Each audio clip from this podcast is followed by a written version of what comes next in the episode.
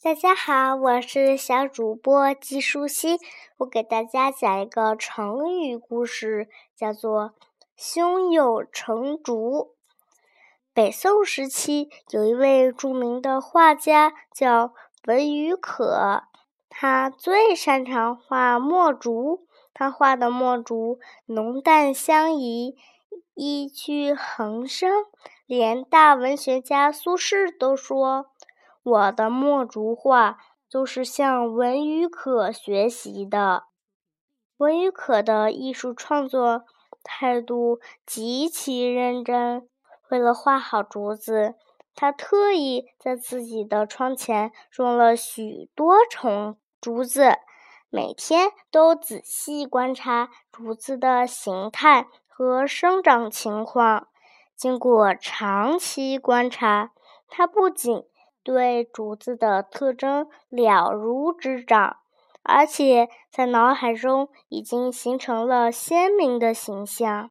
正因为如此，当他挥笔作画的时候，便能挥洒自如、出神入化地画出风采各异的竹子形象。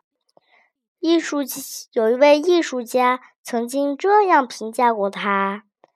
余可画竹时，成竹已在胸。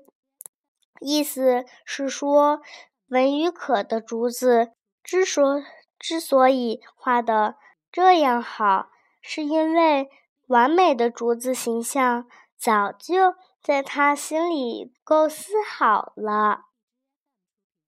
小朋友们，故事讲完啦。你知道“胸有成竹”这个成语是什么意思了吗？就是画竹子的时候，心里面已经有了竹子的形象。那这个成语比喻的是什么呢？它比喻的是，它比喻的是事前已经有了全面的考虑。就我来举个例子吧。